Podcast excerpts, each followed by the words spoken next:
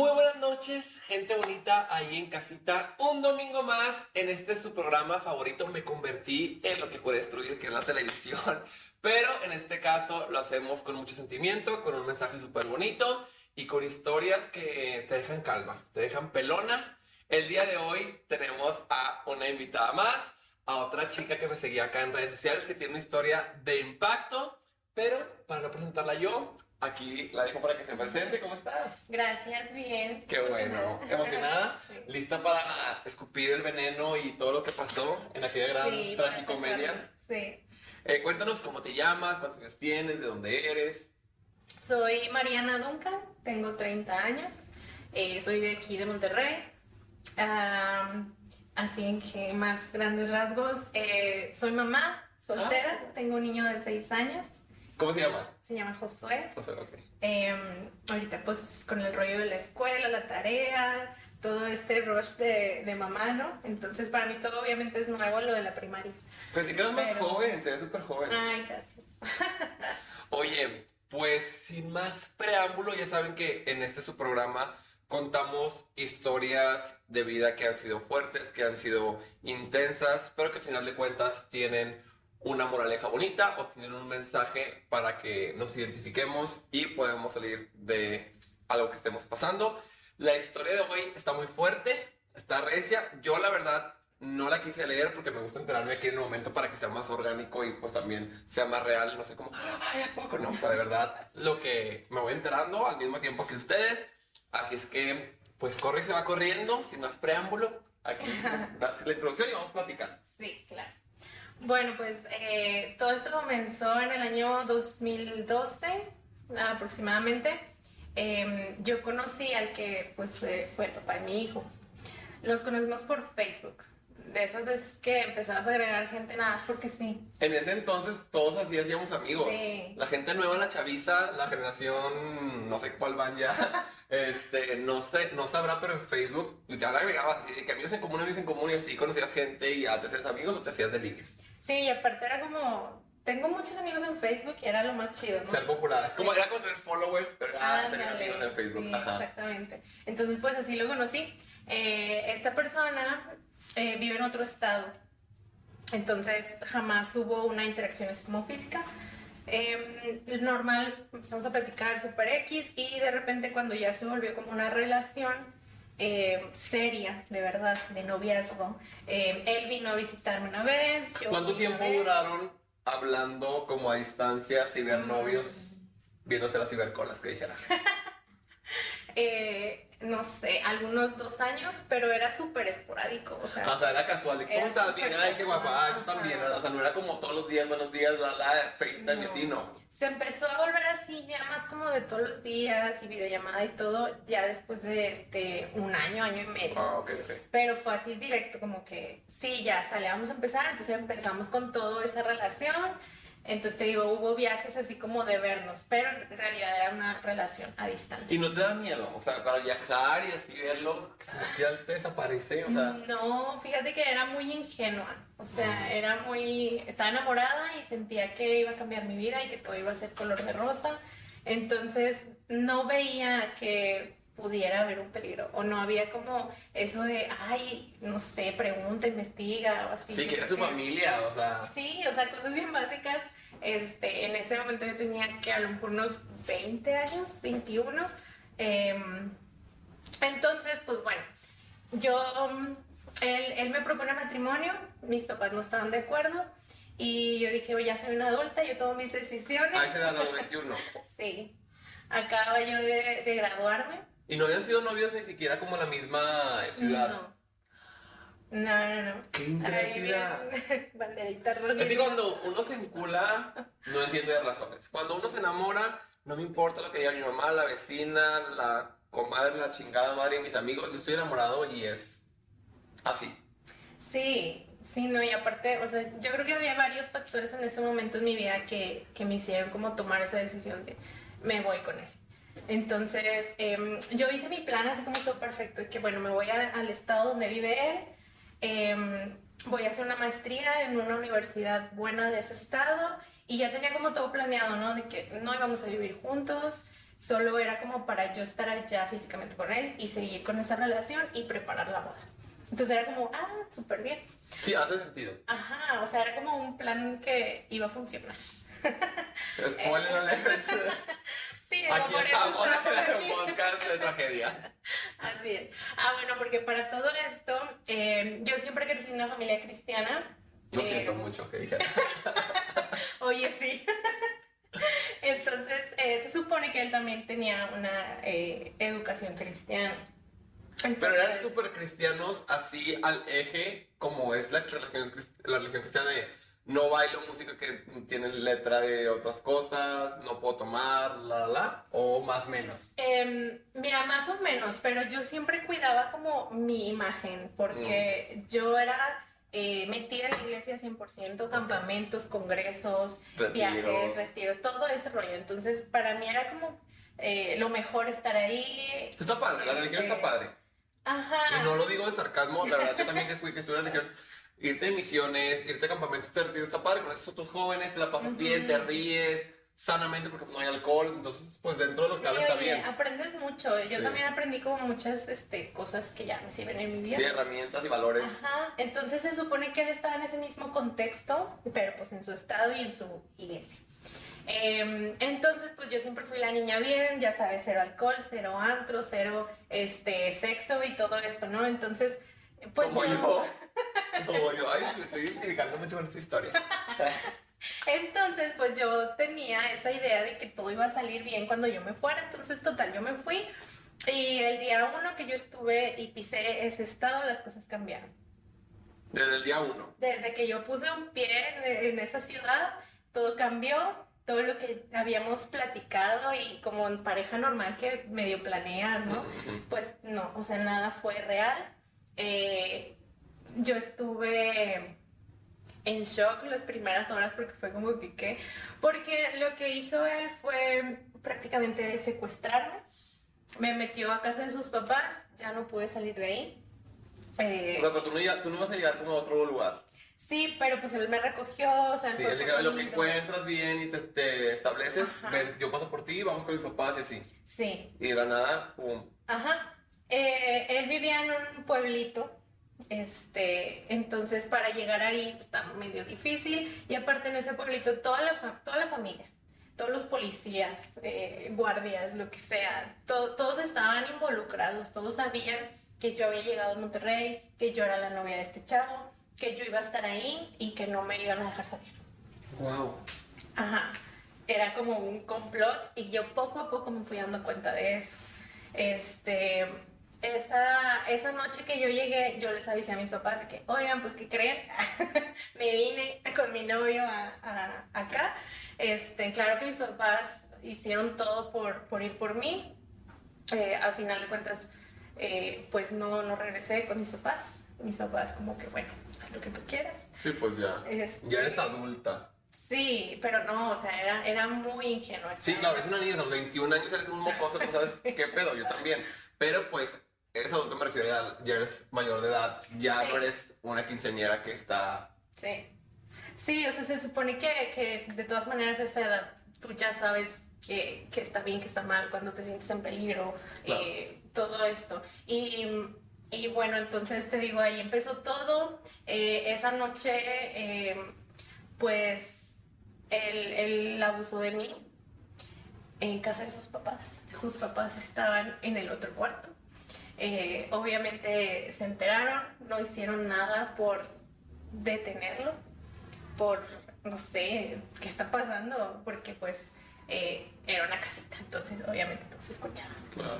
Y tú sí le decías, no, lárgate, perro Claro, asqueroso. claro.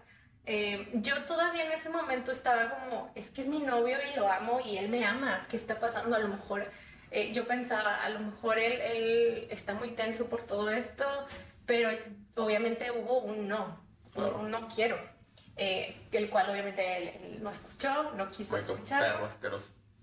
Y, y bueno, a partir de ahí fueron cinco meses que yo viví ahí con él, en los que pues había eh, violencia física, había golpes, me aventaba, me tiraba, eh, obviamente abuso sexual había, abuso psicológico, Él me quitaba mi celular, todos los días revisaba mi celular para ver si yo platicaba con mis papás, qué les decía. Justo lo que te iba a preguntar, oye, no le puedes platicar a tus papás, pero si él revisaba tu celular, pues ni cómo. Sí, o sea, y en ese momento, no sé, no me acuerdo cómo eh, era el WhatsApp antes, o sea, en, esa, en esos años, creo que era ya 2014. Este, entonces no, no había como que... Esa... elimino, no se lo escondo, sí, era, más complicado. Ajá, de eliminar o, o, que no lo vio, esas cosas, no me acuerdo bien. El caso es que no, pues... también cuando está siendo violentada psicológicamente, físicamente, sexualmente, se te cierra el mundo. O sea, no dices, ay, les mando un mensaje, lo borro, lo elimino, porque después si me contestas, o sea, tienes miedo, no sabes cómo reaccionar. Entonces, aunque se haya podido borrar, pues tu situación de vulnerabilidad no te lo permitía, ¿sabes? Sí, sí, no, yo muchas veces pensé en, eh, aprenderme como que la ruta de entrada al pueblito para decir, me salgo, me escapo, me voy corriendo, llego a la carretera y luego decía, no, porque un trailero y te empiezas a, pensar cosas peores. Entonces dije, no, no, no. Eh, entonces buscaba yo como que vías de escape. O sea, tanto era tu, tu dolor, tu, tu, tortura viviendo ahí, que llegaste a considerar, me escapo. O sea, me escapo, me voy corriendo a la carretera y a ver quién me le lleva y me acerca a Monterrey con tal de no estar viviendo esta tortura. Sí, sí, no, aparte, este, o sea, día, día a día una piensa como que, bueno, eh, voy a cambiar para que él cambie o voy a hacer lo que a él le gusta para que él deje de violentarme de alguna manera. Este, también, pues, eh, económicamente en ese momento, o sea, yo aquí en Monterrey tenía un negocio, llegando allá, pues yo planeaba como que hacer lo mismo para seguir teniendo algún ingreso y pues obviamente eso no fue. Él empezó a controlar, pues yo no ganaba nada, entonces pues tampoco me compraba nada. O sea, tus necesidades básicas, ¿no? De que el shampoo que yo uso, mi desodorante, cosas así, era como, pues ay, a ver, este, ¿cómo le haces? Claro. Y creo que eso es súper importante el compartir, que es una de las señales más claras de abuso, el tenerte controlada económicamente porque tiene atada de manos. O sea, ¿cuántas mamás no conocemos que no dejan al marido porque no tienen solvencia, no, no tienen la oportunidad de trabajar o decidieron no trabajar por dedicarse al hogar, solo trabajar laboralmente, pues.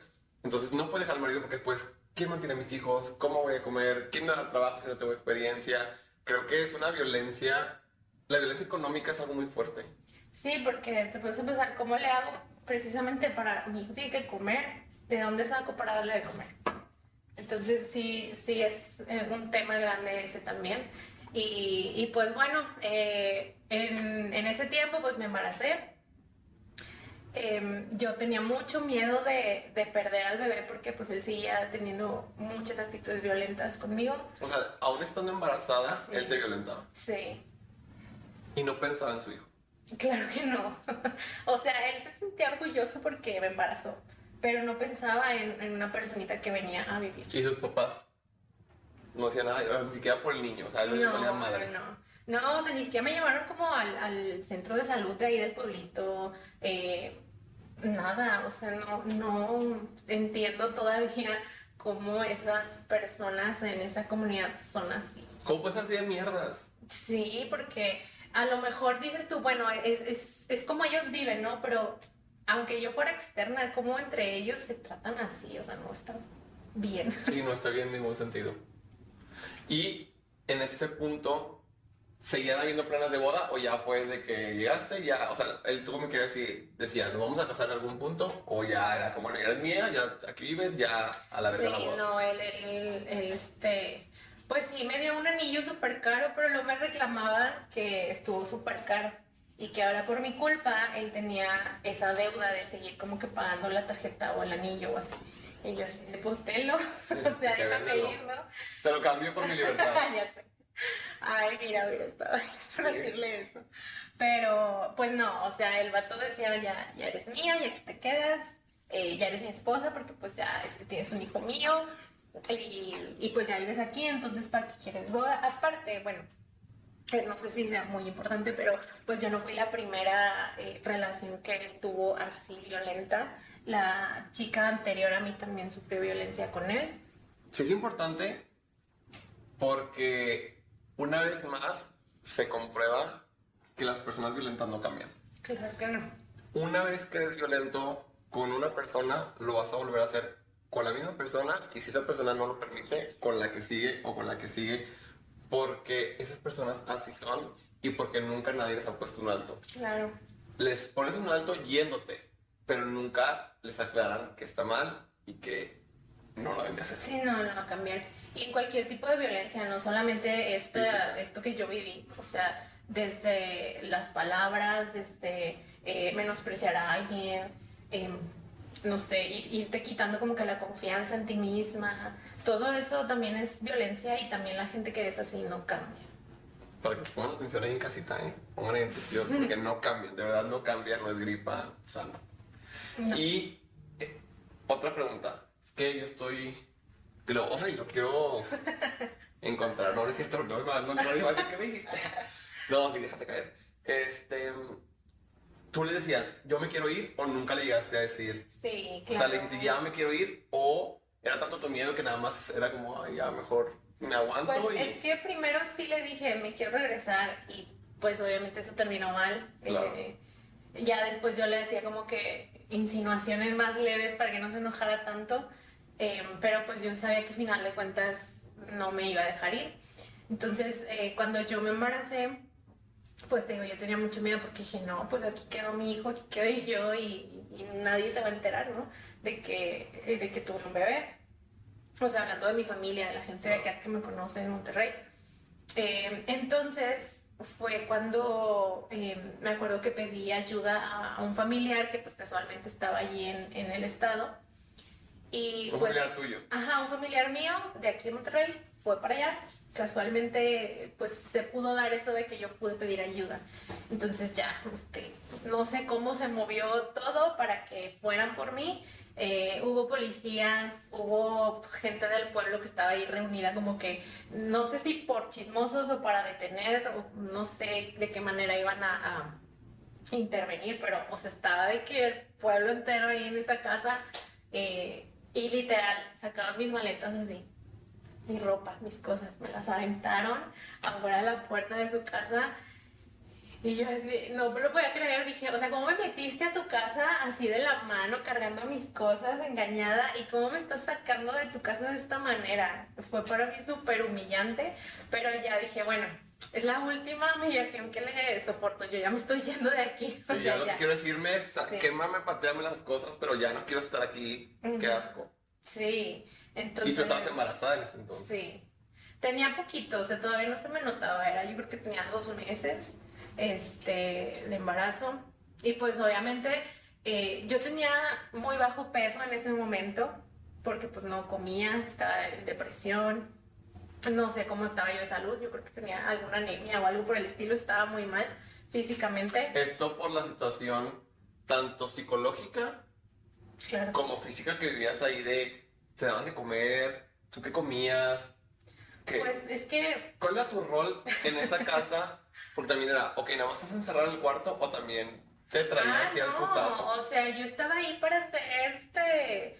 Es que no quiero decir algo malo, pero yo estaba ahí para hacer el quehacer, para hacer la comida, para lavarle la ropa eh, a mano, porque allí no tienen lavadoras, eh, ni secadoras, ni nada por el ¿Por dónde viven en el 2000 antes de Cristo? Pues casi, casi. Ajá, o sea. O sea, te tenían ahí para que hicieras todo lo que ellos querían. Sí, totalmente. O sea, que les sirvieras completamente. Sí, totalmente. O sea, me paraba a las 5 de la mañana a plancharle sus camisas, sus pantalones. Este. Le tenía que hacer de cenar. Yo no podía dormir hasta que él llegara a la casa y para dormir con él, ¿sabes? Entonces, eh, aparte, pues él tenía pues él se veía con otras personas por fuera, ¿no? Personas de su trabajo o así. Tenía sus aventuras y luego ya lleva conmigo a la casa. Eh, y pues obviamente yo no podía decir nada. ¿Y tú cómo te enterabas? Porque una vez, ah, porque también le lavaba su carro. una vez lavé su carro. ¿Cómo? sí. Él dijo mi asistente personal. Sí, no, o sea, Claro que sí. Todo, todo, que o sea, todo, todo a su servicio. Y una vez yo le comenté, del, o sea, como que las primeras veces que yo todavía sentía una confianza de decir, bueno, voy a platicar con mi novio para entrar en razón. Y le dije, oye, ¿sabes qué? Siento que pues la vida que habíamos planeado, ¿qué onda? O sea, yo estaba aquí para estudiar mi maestría, yo estaba aquí para, pues, casarnos bien y nada más estoy viviendo como para ti. Y él de que, no quiero que vuelvas a decir esas cosas, tú ya estás aquí conmigo, ya eres mía, no sé qué, ya olvídate de todos esos cuentos, ¿para qué quieres estudiar una maestría si ya estás aquí conmigo? Si tú te metes a estudiar vas a conocer a alguien y te vas a ir con alguien más. Y yo así de, ¿en qué momento me cambiaron a la persona que yo creía que era eh, mi novio?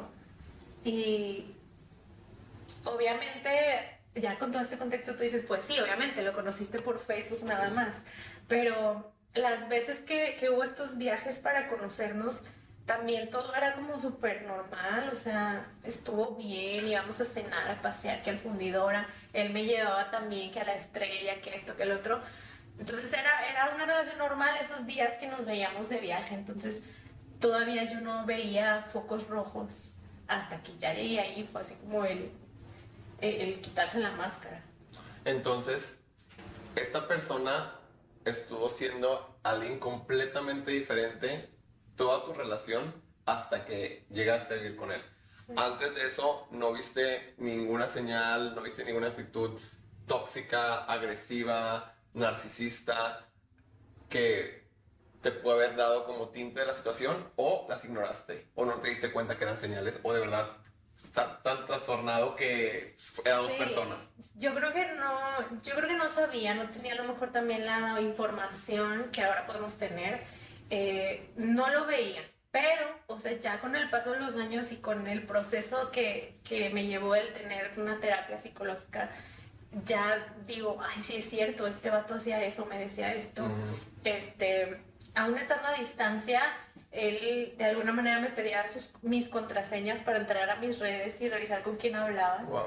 Que ojo, eso, eso no justifica lo que él hace.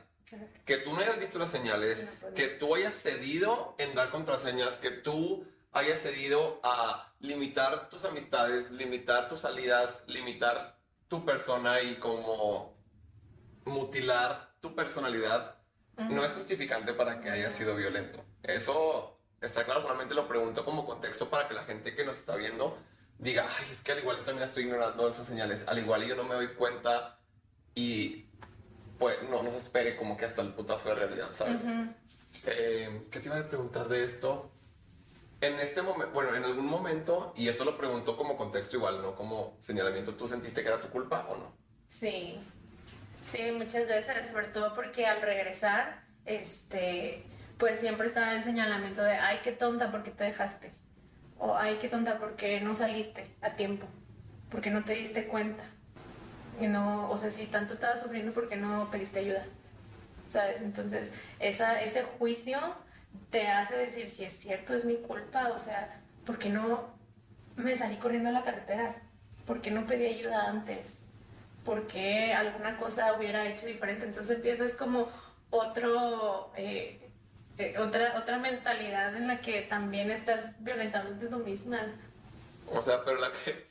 Y es algo que a mí me da mucho coraje, que culpen a las víctimas cuando dicen, ¿por qué no, como tú dices, ¿por qué no te saliste? ¿Por qué no hiciste nada? Porque tenía miedo, porque vivía un pavor, porque me estaban golpeando, estaba lejos de mi casa, no tenía a nadie, estaba recién embarazada, no tenía dinero, me golpeaban constantemente, no tenía ni la fuerza física ni emocional para hacerlo, por eso.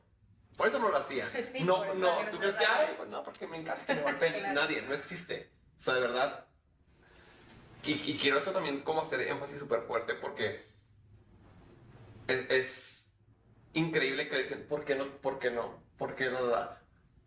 Porque cuando estás en una, cuando estás en una situación de agresión, como mencionábamos, física, emocional, verbal, económica, tienes manos atadas. Y por más que quieras, por más que te quieras defender, por eso te preguntaba hace ratito de tú le decías, me quiero ir. Y tú sí, me golpeó. Entonces, ¿en qué cabeza cabe volverle a, insistir, oye, me quiero ir? Si ya sabes que eso te va a conllevar a una golpiza. A una golpiza. Sí, sí, no, o sea, no es, uno no está como en, un consciente eh, totalmente, o sea, ni siquiera me sentía yo misma, no, no me sentía como capaz de nada, era como, bueno, pues ya estoy aquí, este, él está teniendo control de mi mente, control de mis emociones, control de todo lo que yo soy. Entonces no es como, ay, bueno, ya cortamos, ya me voy, pido un taxi. No, no, como tú dices, o sea, no está uno en esas condiciones para que luego vengan y te juzguen el por qué no lo hiciste, por qué no saliste a tiempo. Entonces te vas y regresas a Monterrey. ¿Qué pasa con tu familia? ¿Les cuentas todo? ¿No les cuentas? ¿Cuánto tiempo? ¿Cómo fue tu proceso de cómo volver a adaptarte? ¿Cómo iba tu embarazo? Pues mira, gracias a Dios todo iba muy bien en, en salud, mi bebé estaba bien, este, que era pues lo que más me importaba a mí. Em, al principio sí fue mucho shock para mí porque yo no creí en algún momento que fuera a regresar a mi casa. Entonces yo llegué a mi casa y fue como de, no lo puedo creer, esto es real. Y tocaba yo las cosas porque decía, no, no puedo creer que ya esté aquí a salvo en mi casa. y que todo lo que pasó también fue real. Sí. O sea, como que ya estabas allá en la pesadilla y decías, pues, estoy viendo una pesadilla, estoy, luego voy a despertar. Pero llegas a tu casa y es como despertar y estoy en mi casa, estoy a salvo, pero sí me pasó lo que viví. Sí, yo llegué con moretones en el cuerpo, este, llegué muy mal y la gente me veía muy mal y, y digo la gente mi familia cercana, mi familia nuclear, que ellos este, totalmente me apoyaron, o sea, nunca, en mi familia nunca me juzgaron directamente, siempre me apoyaron eh, y hasta la fecha todavía me apoyan en todo lo que tiene que ver con, con mi maternidad. Eh, y eso lo agradezco muchísimo porque yo sé que no todas cuentan con la misma suerte que yo y, y eso es algo de, de, por qué estoy aquí, porque ese, ese tema me puede mucho. Eh, todas las que... Ah, te quiero llorar yo. todas las que nos faltan, este, no, no es justo que no haya información y que la información que hay no llegue correctamente a las personas que lo necesitan. Entonces, yo al contar todo esto, obviamente que me encanta el chisme, pero lo cuento para que para que escuchen eh, cómo puedes identificar, cómo puedes de alguna manera saber que vas a estar bien si te abres, si pides ayuda, porque aparte pues ya vemos muchas que y muchos que estamos dispuestos a ayudar de una manera correcta, ¿no? No tanto de decir, amiga, date cuenta, sino ven, te acompaño. En, en, ese acompañamiento, a lo mejor el proceso de todas es muy diferente. Yo pues todo mi proceso, yo creo que hasta la fecha hay cosas que sigo sanando, eh, pero esto no quiere decir que me la pasé deprimida todo el tiempo, o sea, para mí tener, tener a mi bebé fue lo mejor que me pudo pasar, fue lo que me rescató de esa depresión, me convertí en una persona totalmente diferente. Para mí ser mamá es, es top, es lo máximo. Eh, entonces, no me arrepiento de, de, tenerlo, no me arrepiento de ser mamá soltera y no me arrepiento de haber eh, creído que estaba enamorada de esa persona. Porque al final de cuentas todo esto me lleva hasta, hasta el día de hoy.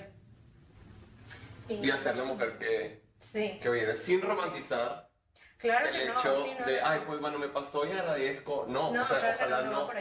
Pero, pues, habiendo tenido la mala suerte de vivir esto, eh, tú supiste cómo tomar lo bueno, tomar las lecciones, agarrar fortaleza para ti, para tu bebé y dejarlo atrás, sanar, estar sanando, estar trabajando eh, en ello. Este, entonces regresas a Monterrey, tu familia te apoya, les contaste lo que viviste. Al principio no, fue poco a poco porque pues también en ese shock que yo estaba no, no podía yo platicar cosas. Te da- siento yo, no sé, como que tengo, tengo la, la creencia que muchas veces nos da pena Sí, también. contar que, que, que fuimos abusados, que fuimos violentados, Sí. que fuimos humillados por querer ahorrarles dolor a nuestros Sí. papás. Siento yo que cuando nos pasa algo feo, no les cuenta a tus papás, ya hasta cuando ya no puedes, ya no aguantas, Sí. con tal de evitarles que ellos también lo sufran, porque al final de cuentas van a sufrir porque somos sus hijos. Sí, así, sí, sí, también era, era, era por ahí, porque pues sí, sí me daba pena. Y, y sí, al principio fue como que, bueno, pues este, te llevamos a, una terapia con un psiquiatra, un psicólogo algo. Y yo que no, no, no, o sea, yo negada, ¿no? Porque pues dentro de todo ese miedo y, y todo ese dolor que yo traía, pues no sabía ni qué decir, ¿no? Em, entonces, desde ahí, pues todo mi embarazo estuvo muy bien, gracias a Dios estuvo muy padre, pero esta persona eh, seguía como buscándome Ah, justo iba a preguntar eso. O sea, él dijo, ay, te busco de nuevo. Sí. Ve, quiero volver a golpearte. O sea, ¿qué te pasa en la cabeza? ¿Cómo crees que voy a caer? Dime que no caíste. No, no, Ay, no, yo no. allá diciendo, ¿cómo no va a caer? Tú sí, volví, lo amo. Estamos Lo juntos. amo. Me está esperando abajo y yo, vámonos. No, no, no. Pero seguía aceptando sus mensajes. O sea, no lo bloqueé, no, no lo demandé, no hice nada más allá. Que es otra cosa que no debemos de hacer, el juzgar a las personas cuando no pueden desprenderse de su agresor. Porque esa persona sigue estando como que violentada física, eh, emocionalmente. O sea, esa persona sigue como siendo manipulada con ciertos detonantes que te hacen tenerle miedo, que dices, bueno, voy a traer un mensaje porque igual va a cambiar. Todo sigue siendo manipulación, sigue siendo violencia. Entonces, pues no es fácil mandarlo a la fregada a la primera. No es fácil la amiga darte cuenta. Sí, no, no, no. No, y aparte, o sea, psicológicamente es como el, el querer que las cosas sigan igual para que no empeoren. eh, Este, y, y también como lo que tú mencionabas, o sea, el miedo de que vuelva a hacer algo violento. O yo ya estando aquí ya no tenía tanto, Tanto miedo miedo. porque pues yo dije, él no va a venir, él, él ni de chiste va a venir a poner un pie aquí porque pues sabe que mi familia, que, que hay mucha gente que aparte que me pudieran como proteger, pues lo pudieran este, hacer algo a él, ¿no? Entonces, él jamás vino, él jamás este, dijo, bueno, de perdida te mando para el parto o algo. O sea, no, jamás este, se hizo cargo de ninguna forma. Em, cuando nació mi hijo, yo todavía dije, bueno, capaz que quiere eh, pues ponerle su apellido, venir a registrarlo con su nombre y pues de esa manera que sea legal y que yo todavía en, la- en mi nube, ¿no? De que para que él se haga cargo y todo esto. Y pues no, o sea, yo me esperé como los 90 días para registrar al bebé, eh, no sucedió nada, entonces dije, ah, pues ni modo, o sea, también esa, esa fue como las primeras, los primeros pasos de, de el empoderamiento que yo empecé a tener, de decir, ah, bueno, voy a ser madre soltera, pues lo voy a hacer bien. Este, Cuando él te buscaba, ¿qué te decía? O sea, los mensajes estos, después de que te regresaste, ¿cuánto tiempo tardó en escribirte? ¿Te escribía como de amenaza o devuelve perdón? No, era más como de, de, de perdón. Él es, ah, y también me, me manipulaba bien gacho, me decía, este, em, ¿cómo crees que mi hijo no va a tener a su padre? O sea, tenemos que juntarnos y ser una familia normal para que él no crezca extrañando a su padre y necesitando a su padre. Y, y yo como que mm, lo pensaba como que no, pues sí es cierto, pues la familia normal, papá, mamá y así, ¿no? Pero dime en qué familia normal el padre golpea a la mamá estando embarazada. La violenta psicológicamente, la violenta emocionalmente, la violenta económicamente, la tiene secuestrada prácticamente con su familia. Si quieres tener una familia normal, haz las cosas normal, no nada más me hagas salir corriendo de tu casa y luego ya yo soy la culpable por haber mandado a la Sí, fregada a la familia. Sí, y, y me decía también, oye, cuando mi hijo crezca va a querer buscarme y va a querer estar conmigo y pues ahí tú te vas a quedar sola, este, porque pues de seguro tú le vas a contar lo peor de mí, pero no es cierto, él va a querer conocerme y, y todos esos comentarios como para hacerme decir, bueno, sí, voy a regresar contigo. Eh, y yo creo que esto pasa en muchas familias y, y por eso muchas mujeres nos quedamos como, pues sí, sí es cierto, por, por el papá de los niños o lo que decíamos ahorita, pues es el que provee económicamente. eh, pero pues no, o sea, eso no es normal en ningún tipo de familia. Y yo siempre he dicho, antes que tenía mi sección de consejos en Instagram, que me mandaban así de, ay, es que quiero dejar a mi esposo porque o me es infiel, o me maltrata, o la, la, la, la, y que se oye, pero no puedo por los hijos, porque luego, ¿qué van a decir? Van a sufrir porque no tienen un papá. Yo, obviamente, externamente lo veo diferente, pero yo sí digo, creo que es mejor darle la imagen de amor propio y de empoderamiento a tus hijos de, sí, pues quizás no tienes un papá aquí presente, pero tampoco tienes a una mamá sumisa, humillada, triste, que no sabe decir que no. Tienes una mamá que dijo, esto no lo permito, valgo más que esto, así que llorar. Y ya me voy, o sea, y ya me voy, ¿sabes? Entonces, muchas veces las mujeres o la pareja que está siendo vulnerable o que está siendo violentada no se va por miedo de no dañar a los hijos, pero es más el daño que le estás haciendo el dejarlos en un hogar violento teniendo un ejemplo. Que, o sea, ¿qué valores le iba a enseñar ese, ese hombre? Sí, porque aparte los niños, eh, cuando crecen, repiten todas esas conductas y es un ciclo de no terminar. Claro, o sea, estás dejando a tu hijo, a tu hija, en manos de una persona que es violenta, que es mentirosa, que es manipuladora. ¿Qué va a aprender? Obviamente eso. Y lo va a ver como algo normal. Quizá no lo va a repetir, obviamente se rompen patrones, vas a terapia, creces y no somos la imagen idéntica a nuestros papás. Pero si todos nos ponemos a pensar, todos tenemos un patrón que hacen de nuestros papás. Igual, no el más fuerte, no el más notorio, pero por ejemplo, si en mi casa gritan, yo voy a ser una persona que grita muy probablemente, a menos que lo trabaje bien cabrón en terapia y con mucha anticipación. Por ejemplo, yo lo en mi caso, o sea, yo, mis papás son súper mal hablados súper mal hablados. No groseros, pero sí mal hablados. De, ay, cabrón, ay, pendejo, ay, pinche comida, ay, pinche no sé O sea, hablamos con muchas maldiciones. Y yo no puedo sacar las maldiciones de la, de la boca, o sea, nunca. Porque en mi casa es normal, entonces, pues, si va la familia y dice, ay, hueco, cabrón, yo voy a otra casa y digo, ay, hueco, cabrón, pero no está bien, o sea, no está bien dicho. También mucha gente, se asustan. este, se asustan. Ajá, mucha gente ve que los papás se gritan, que se avientan cosas, que se hablan súper mal, que se ponen la mano encima. Y dicen, ah, pues esto no está bien, pero es normal. Sí, es normal, lo normalizan. Y, o sea, qué importante también es como conocernos eh, este, y, ser conscientes de esos patrones que dices para no volver a seguirlos, porque tanto pueden ser patrones o, conductas violentas como pueden ser eh, conductas de sumisión, ¿no? O sea, en este caso de que sí, pues mejor hago lo que él dice para que no se enoje, para que cambie o, no sé, para que las cosas estén bien, ¿no? Para que no haya como eh, estos este, altibajos de violencia. Entonces, qué, qué importante es ahorita que eh, todo el mundo está hablando de tomar terapia y, de conocerse. Es bien importante y eso está muy padre porque a lo mejor hace 6, 7 años, si yo hubiera estado expuesta a toda esta información, a que todo el mundo lo habla, a que todo el mundo lo normaliza, eh, o a lo mejor no todo el mundo, pero se está empezando ya a hablar más de eso. Entonces a lo mejor para mí hubiera sido un poco más fácil, rápido, no sé, mi, mi proceso. Eh, no lo sé, pero estoy contenta con que lo estoy haciendo.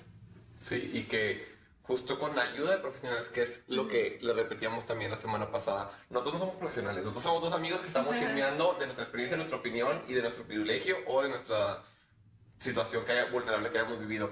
Pero de verdad, busquen ayuda profesional, porque no me dejarás mentir. Nunca va a ser lo mismo tú platicarle a una amiga, platicarme a mí, y que tú decir, ay amiga, no, pues mando la chingada, ese pendejo no te merece, a que una psicóloga te enseñe el por qué permitiste por qué esa persona lo hace, cómo prevenirlo, cómo sanarlo, cómo perdonarlo y dejarlo ir, no perdonarlo de volver a estar juntos, sino de ya, te perdono, estoy en paz contigo, estás fuera de mi vida, ya no me causas eh, ansiedad, ya no me causas dolor, es un mal trago en mi vida y yo ya feliz con mi familia y mi futuro y adelante. Creo que es muy importante y me gusta que en estos casos en, en los que llevamos en los capítulos se ha tocado el tema de la terapia porque es súper necesaria, fundamental. o sea, es súper, súper importante. Entonces te siguió buscando y tú le dijiste ya no, hasta que ya no quiso venir a registrar. Sí, y yo creo que todavía hasta hace, antes de pandemia o a lo mejor todavía en pandemia, él empezó a crear cuentas falsas en Instagram para mandarme mensajes. Patético, absurdo. Ay, sí. Tú de que mi ex, mi ex, me voy a hacerle Ay, mi ex me tiene bloqueado, pero ¿qué tal Shakira oficial? ¿Sabes? Que mi ex me tiene bloqueado, pero ¿qué tal los tacos Don Julio?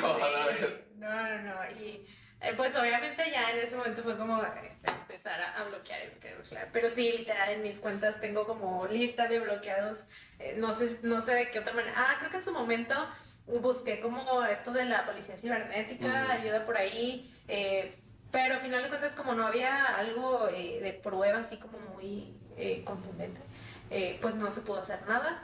Entonces nada más fue como que, oh, pues síguelo bloqueando. Ya. Otra pregunta y esta es como la típica de siempre. Entonces lo tengo que hacer. ¿Pensaste en denunciarlo? ¿Pensaste en tomar cartas en el asunto legalmente? No. ¿O dijiste no porque la verdad está lejos, la verdad no quiero evitar problemas, o sea, quiero evitar problemas, o porque sabes que en ese pueblo, la verdad la ley son ellos mismos y todos están de acuerdo y estuvieron involucrados desde el principio. Sí, esa fue la principal razón por la que yo no quise hacerlo. Obviamente yo no me quería meter en un proceso en el que iba a volver a, a revictimizarme, en el que iba a volver como a, ser señalada eh, y todo esto. Y aparte, pues que sabía que probablemente no iba a tener eh, un buen resultado, porque pues en, en lo que tú dices en su pueblo y la policía y todo eso estaban conscientes de lo que pasaba. Y yo no sé si fui la primera, la verdad, o sea, en, en ese pueblo, no sé si esas cosas se acostumbran allá. Tú decías que eh, una antes que él también había sufrido violen- violencia. Sí. ¿Esto cómo te enteraste? Porque la chica me buscó también en, en ese, en ese momento, en ese inter de que yo estaba embarazada y que si vuelvo y todo esto. Me mandó un mensaje a la chava y pues me dijo que él también, ella también había vivido una relación de violencia. Eh, no sé qué tanto, o sea, no, no sé qué, qué pasó ahí, solo supe eso. Este, y pues yo creo que la chica me lo decía de manera como de advertencia, tal vez. Eh, pero al final eh, su comentario fue, eh, pero aún así sigo teniendo relación con él. Yo, ¿qué? Entonces no entendía si era como, te estoy advirtiendo que tengas cuidado con él, que lo dejes, o te estoy diciendo que lo sigo viendo. Entonces estuvo medio raro eh, ahí ese, ese asunto. Pero al final de cuentas tú lo tomaste como, o sea, te sirvió para darte cuenta que pues no es la primera y dijiste, mira, Sí, sí, sí, al final Si de cuentas eso fue bueno. con él, pues adelante. O sea, yo no lo quiero ni regalado. Sí, no, y aparte también por eso no denuncié, no quise eh, buscar nada porque ya no quería nada con él, o sea, no, no quería volver a repetirlo y en ese momento yo todavía no estaba como en, en, esta, en este proceso de sanación. Yo creo que, que es importante hacer la denuncia, no sé si en este caso en específico, por X o Y, no conozco toda la situación, pero sí, de verdad, denuncien porque así evitan que se lo haga alguien más. Sí, eso está, eso está bien. Eh, yo creo en este punto, eh, sí me asesoré con abogados en su momento este, y me dijeron que sí o sí iba a tener que haber un eh, proceso de paternidad, de pruebas de paternidad y todo esto. Entonces yo no quería exponer a mi hijo Claro. a eso. Entonces, o sea, sí creo totalmente que se debe denunciar, que se debe Claro. buscar la manera. Pero en hacerlo. momento, en tu momento cuando estés lista, cuando eh, también pues es, algo desgastante y es volver a, abrir todas las heridas y el volver a ver a esta persona, saber a esta persona, que tu hijo sepa, que tu hija sepa, que tu familia sepa, o sea, en todas las situaciones, que tus vecinas, que tus amigas, o sea, entonces, este, sí es importante. Yo sé que es difícil, pero de verdad intenten hacerlo para que, para que no. Y si no, pues le damos una quemada en el Face. Ni modo, ni modo. O sea, la verdad, creo que, este, pues no está de más gastar la voz. Cuentas conmigo, obviamente, y con Gracias. toda la gente que me sigue, estoy súper seguro. Gracias. Eh, y pues nada, lo van a estar fregada y dijiste, no vuelvo. Sí, yo creo que muchas personas eh, que me conocen se dieron cuenta, lo conocían porque pues yo lo presentaba y yo era de esas que subían fotos de pareja cada rato, entonces todo el mundo supo eh, que de repente ya no estaba con él. Yo sé que a lo mejor no todas las personas que me conocen supieron todo lo que pasó, eh, pero gente de, de su lado también. Pero yo sé que allá y en su lado de la historia yo soy la mala. Yo soy Ay, la pero- que se llevó al hijo, la que no lo deja verlo. Pues ahora que estén viendo esto, se están enterando del perro mugroso que es él. O sea, aquí está. Y más su familia también. Sus papás. Qué horribles, de verdad. La neta sí, este, qué triste saber que tu hijo es así y no hacer nada. Y, y qué triste saber que no a una persona le hizo daño, sino a muchas. Entonces, ay, qué dolor, la neta, como padres. Que, que- Sí, imagínate qué dolor que tu hijo es así, pero qué peor que tú lo asolapas y lo apoyas en lugar de corregirlo y decirle, oye, esto no está bien. sí. Obviamente, pues bueno, cada quien, pero no sé, o sea, ayudarle a ti y decir, oye, no está bien. No, o sea, aunque sea tu hijo, no tienes por qué solapar que, que esté siendo agresivo. Ay, no, no sé. Sí, yo nunca supe por qué no metieron ni las narices ahí para. De perdida, no sé, oye, ¿estás bien? ¿Quieres un hielo para tu moretón o algo? Sí, o sea, ya ni siquiera golpea a tu hijo, al mínimo a darle una pomada. ¿Sabes? Sí, pero pues no, no sucedió así. ¿Y ahorita cómo estás? Ay, pues yo ¿Qué es, estoy lo que ya. ¿Qué es lo que ya importa? ¿Cómo estás? ¿Cómo te sientes hoy que estás aquí sentada después de que pasaste por todo esto? Ahora que eres mamá. Pues mira, yo ya te lo puedo contar y esto me río porque, o sea, otra vez vuelvo a lo mismo, la terapia. O sea, ya tengo tiempo con, con mi terapeuta, hay muchas cosas que ya las digo, este, consciente de lo que pasó. Entonces, yo me siento tranquila. Yo sé que él ya no puede venir a hacerme nada, ni a mí ni a mi hijo. Eh, estoy feliz en mi etapa de mamá. Este, de, de, tengo dos emprendimientos también y mi hijo me ayuda. Entonces, para mí es lo mejor. O sea, yo creo que vida diferente no, no me hubiera gustado.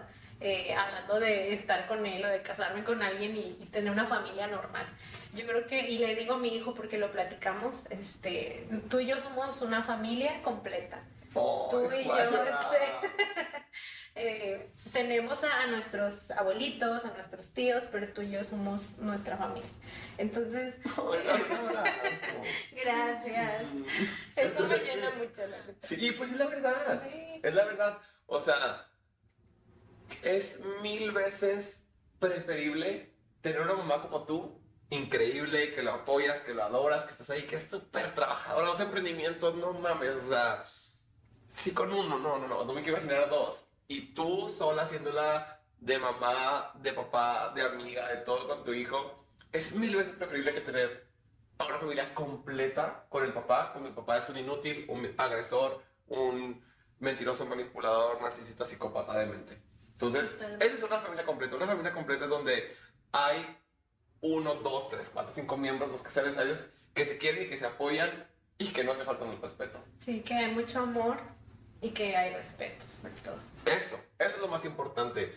Ya estamos en un, año 2020, no sé qué, 2022, este, en donde ya ¿Cuántas, cuántas eh, familias de un solo papá, de una sola mamá no hay de divorcio? En mis tiempos, en nuestros tiempos, no me tengo la misma edad. En la primaria, si alguien se divorciaba, así era el que sí, era como, ah, tiene papás divorciados. Ahora ya casi creo que es, tiene papás juntos. de verdad. Porque la gente aprendió a poner límites, la gente aprendió a darse su lugar y decir, ¿sabes qué? Esto no lo quiero. Y todo bien. O sea, es mucho más importante y primordial y necesario tener una familia sana a una familia completa. Socialmente. Pero qué bueno que estás bien, qué bueno que estás contenta. Algo que le quiera decir a la gente que pueda estar pasando por algo igual, no parecido similar, pero sí como de, pues no sé, de violencia física, psicológica, emocional, eh, manipulación. Pues eh, la ayuda profesional es lo más importante. Eh, como ahorita dijimos, no solo las amigas como para desahogarnos. Y yo creo que cuando ya viste una bandera roja, lo sabes, va a haber otra bandera roja. Eh, no esperes a que cambie porque no va a suceder. Entonces, si ya sabes que es así, si ya le viste una actitud, yo creo que es tiempo de salir de ahí. Cuando todavía puedes conscientemente parar eso, ¿no? Y muchas veces tenemos miedo de irnos porque nos va a doler porque no vamos a encontrar a nadie más, porque vamos a perder todo lo que invertimos, el que dirán, ay, como mis amigas, yo que estuve chiqui chiqui quería andar con él y ahora ya cortamos porque me, me aventó el celular, porque no me dejó salir de adentro, porque me, dijo que ese vestido no, ¿cómo, ¿cómo le voy a decir? Pues así, oye, estoy en una, terminé esta relación porque me sentía violentada, porque me sentía pos, con mucha posición, porque me sentía manipulada no creo que le diga, ah, al contrario, te van a aplaudir y te van a agradecer que lo hiciste por ti, que lo estás compartiendo, porque al final de cuentas las personas que les importan te quieren ver bien. Sí, claro, y también em, ahorita ya es como más aceptable eh, mostrarse vulnerable. Claro. Eh, y claro que duele, o sea, duele un chingo. Duele muchísimo y hay cosas que lo vas a recordar al paso de los años y te va a seguir doliendo pero no vas a vivir ahí en ese trauma, en ese dolor. O sea, el, chiste es eh, tratar ese proceso para que aunque duela, cuando ya estés del otro lado, te sientas como, ay, me dolió por algo, ¿no? O sea, me dolió porque estoy creciendo y aprendiendo y sanando. Y es preferible, como tú dices, siempre te va a doler o va a doler mucho tiempo, pero va a doler el hecho de que ya lo superaste es preferible que te esté doliendo por estarlo superando a que te esté doliendo por estar estancado ahí. Sí, una vez me dijeron, es como una vacuna, o sea, te va a doler el piquete, pero es para tu bienestar, es para tu bien. Y eso me gustó, eso está padre. Sí, es como ya, ok, aquí está y ya no sigo con, Sí. con, con los síntomas, por así Sí. decirlo. Así es que ahí en casita, por favor, de verdad, aún está a tiempo. No tiene nada de malo que no funcione una, dos, tres, cuatro, cinco, seis, siete, ocho veces una relación que intentan. Lo que importa es que ustedes estén a gusto, que no permitan que nadie les falte el respeto, que no ignoren las señales. Creo que es el error más común que cometemos todas las personas, y no voy a decir mujeres, no voy a decir hombres, todas las personas. Ignoramos las señales por hacernos güeyes y por solapar que esa persona lo hizo conscientemente. Dices, ay, no, no se dio cuenta. Me aventó el celular, pero no, me queda el coraje, pero no va a volver a pasar. Sí. Una vez que lo permites, lo vas a ir haciendo y a nivel más grande. Sí, se va haciendo más grande el... Si violencia. no le pones barreras a las personas, les estás diciendo que te pueden tratar como ellos quieran. Que ellos van a definir tus límites, ellos van a definir tus barreras, porque tú no les estás diciendo que está mal. Tú le estás diciendo, ah, lo hiciste, ok, te perdono, lo puedes volver a hacer. Ujú. Ok, eh, lo volviste a hacer, pues bueno, otra vez, porque ya lo permití dos veces. Entonces significa que, aunque no es un acuerdo verbal, estoy dándote ese consentimiento de que lo vuelvas a hacer porque pues, sigo contigo. Sí. Y no es culpa de la, de la, de la víctima, obviamente, pero sí es nuestra responsabilidad el decirle no, no, no, no. Y si esa persona no entiende, no es violenta como en tu caso, huir, huir, de verdad. No sé solas, igual aquí les pongo este, mi correo, no soy una persona pro- profesional, no me puedo encargar de todas las personas, pero pues mínimo nos podemos canalizar con las líneas de ayuda. Hay este, asociaciones que apoyan a mujeres que están en situaciones vulnerables de violencia, que no tienen a dónde ir, que tienen este, hijos y no, también no tienen cómo hacerle. Igual voy a buscar aquí el contacto, se lo ponemos aquí en la pantalla, este, para que llamen, pidan ayuda, no están solas, no están solos. Refúgiense con sus amigos, con su familia. Si esas personas no los apoyan por X o por Y, busquen ayuda externa, ayuda profesional, porque siempre se puede salir y siempre se puede mejorar. ¿Cuántas veces no creíste tú de que no, ya no me voy a ir a mi casa, ya, no, pues qué voy a hacer, vale que soy mi bebé, vale que soy yo, y mira, ahora cómo estás de contenta, emprendiendo con tu hijo, ya en la escuela, entonces, sí se puede, o sea, sí se puede, y justo es el, el motivo de este podcast, de que vean Sí. que sí se puede. Sí, me gusta mucho decir que no están solas, que realmente no crean que van a estar solas, no lo van a estar y que sí se puede. O sea, realmente yo soy el ejemplo vivo de que sí se puede salir adelante, sí se puede estar eh, como mamá soltera y ser feliz, porque siento que todavía es como medio cliché, sí, sí, sí. ajá. pero no están solas y sí se puede. Pero tampoco se pasen de lanza porque hay muchas mamás solteras que le escriben al vato, tráeme bongles o no ves al niño. Espérate, hermana. El el Sí, que- busquen ayuda. Sí, busquen ayuda, busquen ayuda. Papás, no se pasen de verga. Si, usted, si hay un chico aquí que me esté viendo, no se pasen de lanza, mantengan al niño. Sí. Ya, que, tú, que vale, tú no ocupas nada que te mantenga a ti al niño, que es lo que importa, ¿verdad? Pues mira, una se las arregla y se puede. La neta es que se puede. Yo en los seis años de mi hijo, él no ha mandado nada y mi hijo está al 100. Ah, no, claro, no trata que lo ocupes, porque pues tú, viejón y medio, pero que sean responsables.